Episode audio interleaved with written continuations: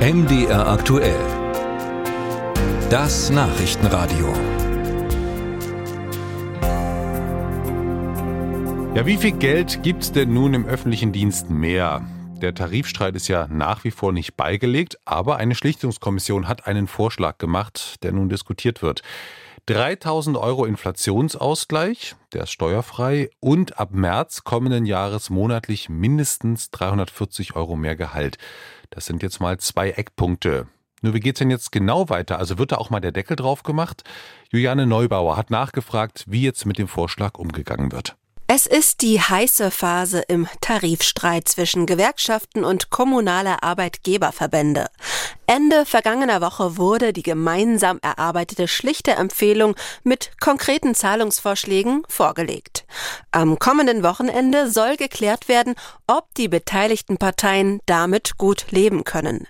Bis dahin wird in dieser Woche auf Arbeitgeber- und Arbeitnehmerseite beraten.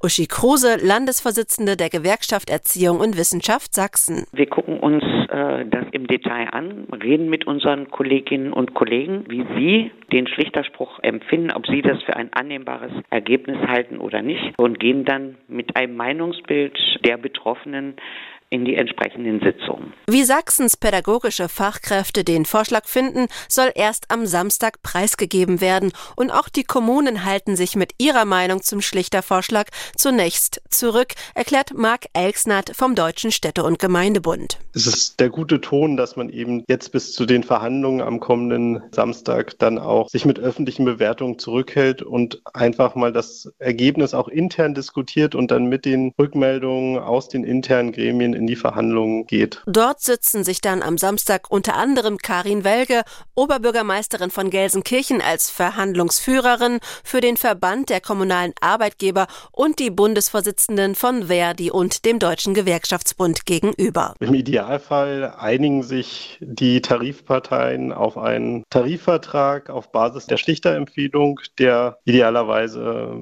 für 24 Monate gilt, also bis zum 31.